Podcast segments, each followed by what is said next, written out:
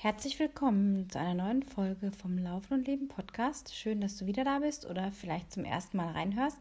Ich bin Anna Hughes, dein Host für alle Themen rund ums Laufen, die Ernährung, Mindset und das Leben. Denn ich wünsche dir, dass Laufen nicht nur zu deinem Sport wird, sondern zu deinem Leben, deinem Lifestyle gehört. Ja, heute mit einer etwas anderen Folge, ähm, nämlich der Frage, was hat Laufen mit einem Telefonbuch zu tun? Es war während eines Laufs auf einen meiner Hausberge vor etwa drei Wochen. Ich hörte einen Podcast an, in welchem der Sprecher das Training mit einem Telefonbuch verglich. Telefonbuch?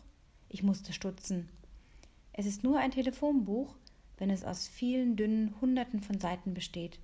Und jeder Lauf, jede Trainingseinheit bildet eine Seite des dicken Buches. Ist das nicht eine schöne Metapher? Als Läufer hast du zum Zeitpunkt X mit dem ersten richtigen Lauf begonnen und damit die erste Seite deines Buches kreiert. Jede Einheit, jeder noch so kurze Lauf wird eine neue Seite in deinem Buch. Es wächst und wächst. Anfangs ist es dünn, vielleicht auch etwas fragil. Aber über die Zeit, all die Wochen, Monate und Jahre, die du hineinsteckst, wird daraus ein dickes Buch. Eine solide Grundlage, die du geschaffen und auf welcher du bauen kannst. Setze auf Langfristigkeit und konsistentes Training. Und mit Training ist auch ein kurzer Jog um den Block gemeint, denn du trainierst jedes Mal neu deine Muskeln, deinen Geist und erschaffst dir so eine weitere Seite in deinem Buch. Run happy und be happy.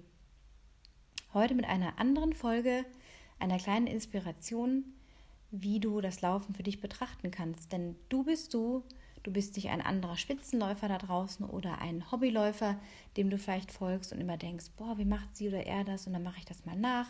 Vielleicht haut es ja auch hin bei mir, wenn ich jetzt heute mal so laufe und morgen so. Nein, es ist dein Training, dein Laufen und es ist dein Telefonbuch, dein Buch, das du schreibst. Und jede Seite, ja, durch jede Seite wird es dicker, es ist solider, du kannst es anpacken.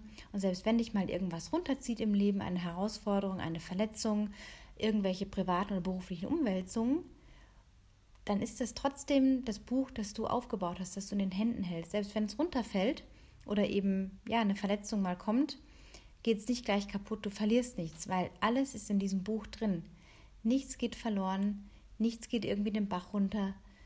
Du bist dein eigener Gestalter und du bist du als Läufer, so wie du bist.